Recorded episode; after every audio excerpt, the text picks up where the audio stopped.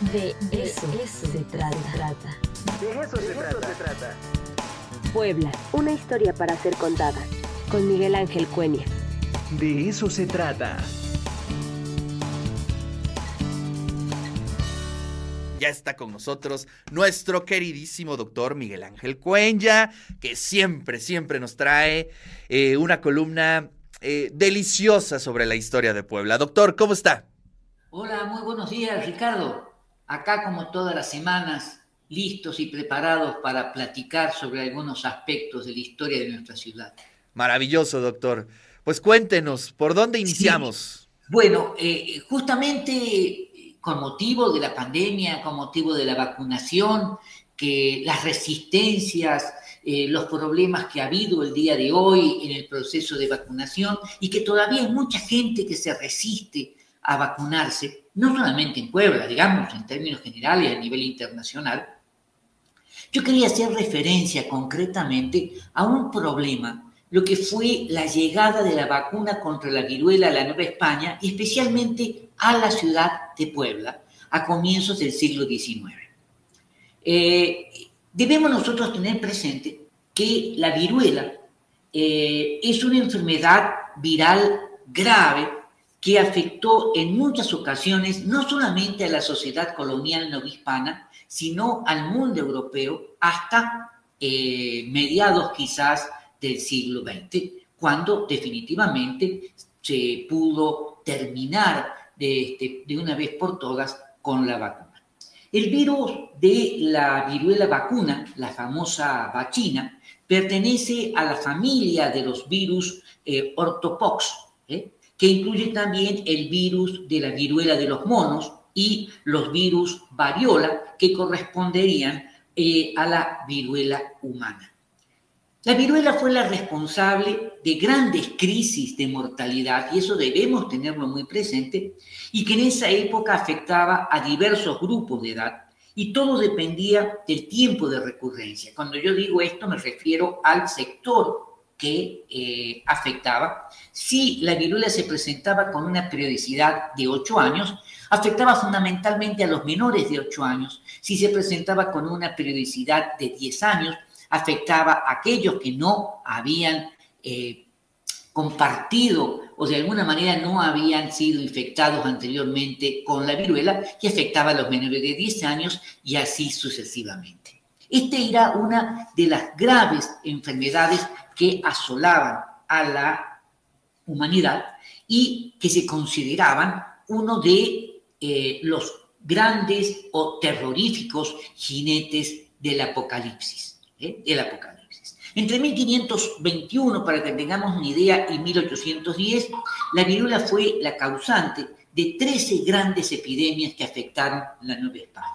Se trataba, por supuesto, de una enfermedad al comienzo desconocida para la población novohispana, con la cual o ante la cual no tenía ningún tipo eh, de defensa, eh, y por lo tanto el impacto durante el siglo XVI fue verdaderamente terrorífico, al igual que lo que significó la llegada eh, del sarampión. En tierras hispánicas, en la península ibérica, se conoce la presencia de la viruela desde el siglo VII, cuando habría ingresado desde el norte de África, extendiéndose por todo el territorio europeo. Siempre se consideró, como decía yo recién, como uno de los terribles jinetes del apocalipsis, conjuntamente con la peste, la tuberculosis y el tifo. Es por ello que desde tiempos medievales se trató de buscar un método para combatir eficazmente al mortal virus. A comienzos del siglo XVIII, un médico inglés, Edward Jenner, acá lo estamos viendo nosotros este, en pantalla, eh, que nació en 1749 y va, y, va a fallecer recién en 1823, él va a percibir justamente que algunas vacas eh, también sufrían de una viruela, una viruela leve, que afectaba fundamentalmente las ubres este, de las vacas y que los eh, encargados de ordeñar las vacas, que muchas veces tenían una pequeña eh, lastimadura o raspadura en sus manos, se infectaban de viruela y esta viruela que ellos eh, tenían era una viruela leve y que al mismo tiempo quedaban inmunizados. Y en 1796, Edward Jenner va a utilizar por primera vez el linfa de obtenido de la llaga producida por la viruela que había sido extraída de la mano de una trabajadora de un establo eh, y eh, se la eh, inoculó de alguna manera a un niño de 8 años. Es decir, cuando yo digo inoculó no quiere decir que le inyectó, sino que le hacían en el brazo, digamos, una serie de picaduras, como se hacía anteriormente, y allí se le incorporaba la, este, la viruela. Digamos, la gente de mi generación recuerda perfectamente bien que cuando uno era niño, ¿eh? lo vacunaban contra la viruela. A los varones en el brazo, a las niñas en la parte arriba del muslo, para que no se le viera la marca, porque las marcas que dejaba la vacuna de la viruela eran bastante graves. A otras personas no le afectaba tanto,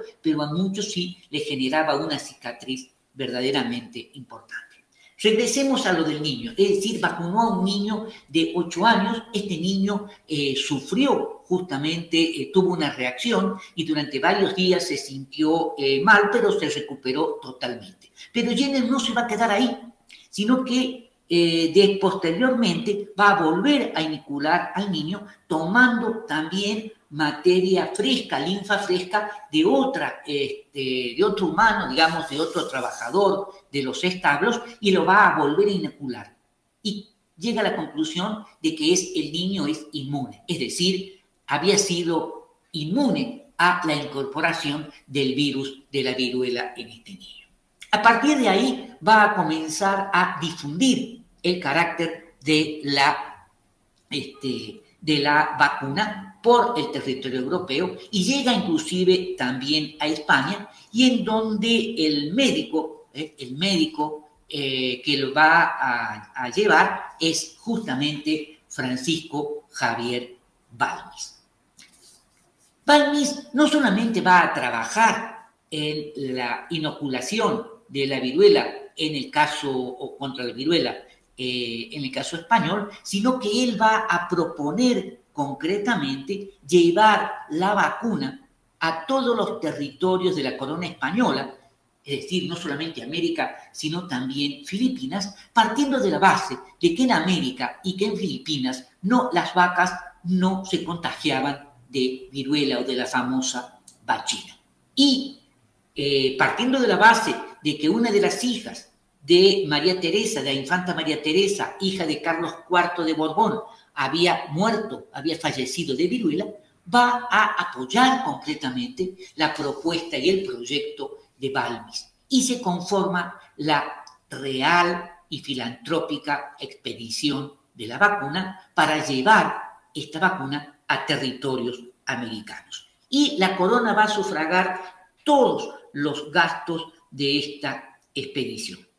La organización de la expedición se realizó durante bastante tiempo y uno de los problemas más difíciles de solucionar era cómo mantener vivo el suero de la vacuna, cómo mantener, eh, digamos, en actividad. Pues era un tema hasta de, nuestras vacunas, ¿no? Cómo mantener la cadena fría, ¿no? Que era este, Exactamente, hoy gran reto.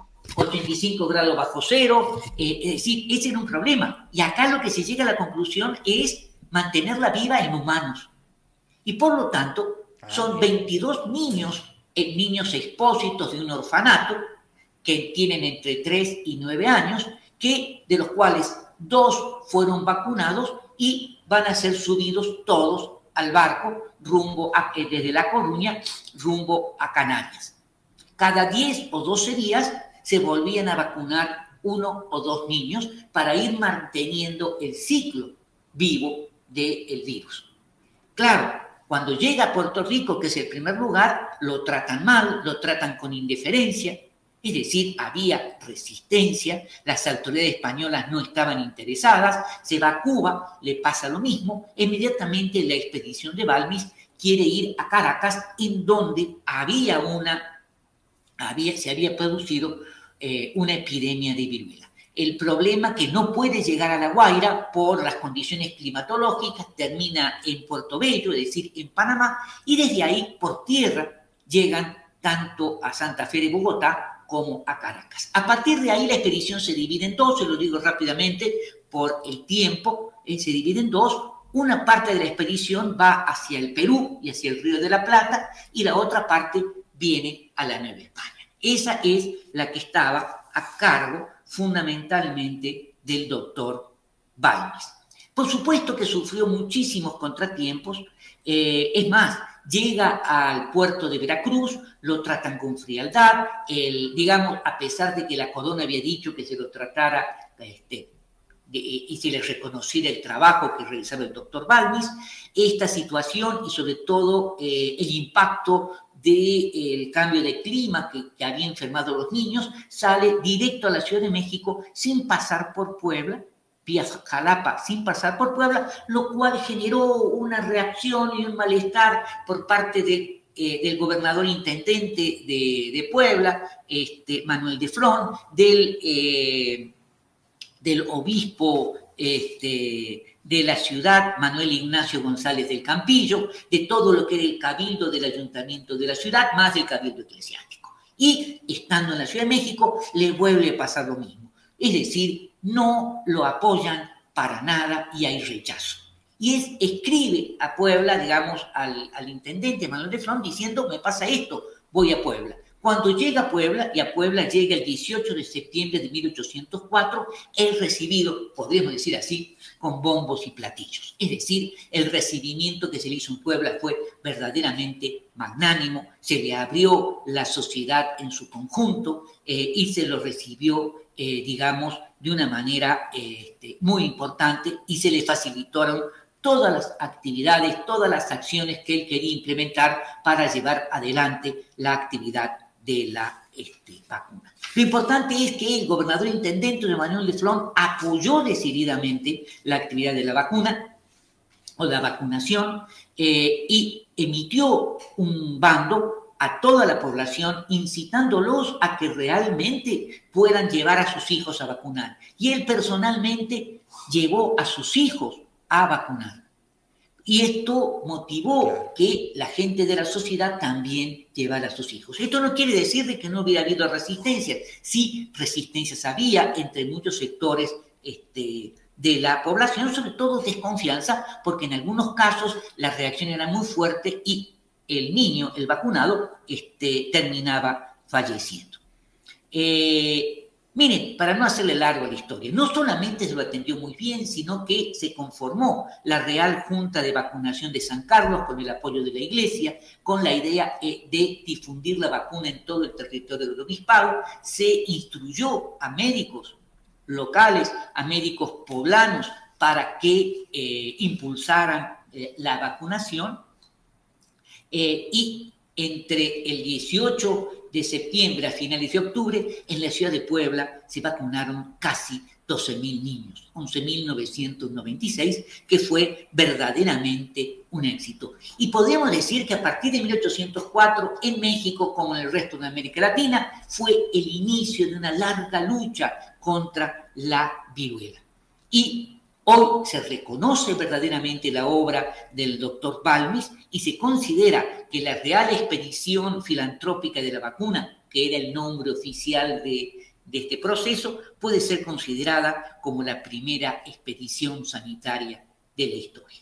Eso era lo que yo le quería platicar. Qué maravilla, qué maravilla, eso este, eh, amerita una novela, este doctor. Siempre he dicho que esas historias geniales, ¿no? Este... Tema para la literatura, por supuesto que sí. El porqué del rechazo, el porqué de la resistencia. Es decir, este, porque además Balmi se consideraba un funcionario de la corona. Entonces, sí. y que no lo trataran tan bien. Claro que ahí habría grillas, había este, ciertas situaciones políticas que él a lo mejor no las manejaba correctamente. Pues sí, ni hablar. Eran, eran los escenarios naturales, pero me imagino a esos niños viajando, ¿no? Este, de entrada, ¿cómo se ideó ese plan? Pero además se le acababan los niños. Para poder ir a Filipinas, en México tuvo que conjuntar otros 25 niños. Claro. Y wow. el tiempo que él estuvo en la Nueva España necesitaba más niños. Sí, era una situación bastante difícil. Normalmente eran niños expósitos, huérfanos.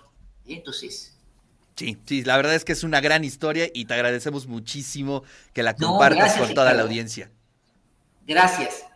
Te mando un Nos fuerte. vemos Oye, antes de que te vayas, antes de que te vayas, Sí. este doctor, ¿cuándo y a qué hora presentamos el libro? El próximo jueves 7 a las 5 de la tarde en el tercer patio del edificio Carolino. La presentadora oficial va a ser nuestra rectora, la doctora Lilia Cedillo, ¿eh? quien va a presentar y hablar el, digamos, el libro que conjuntamente con eh, José Ramón Eguíbar elaboramos sobre el impacto de la influenza, de la pandemia de influenza de 1918 en la ciudad de Puebla. Maravilloso. Ahí estaremos, Todos quedan, todos quedan obviamente. invitados. Obviamente ahí estaremos. Y bueno, pues mañana iniciamos la feria, doctor. Por allá nos Mañana, saludamos. eso es lo más interesante, la transformación del Carolino en la gran feria nacional del libro de la UAM. Así es, doctor. Le mando un fuerte abrazo. Igualmente, gracias.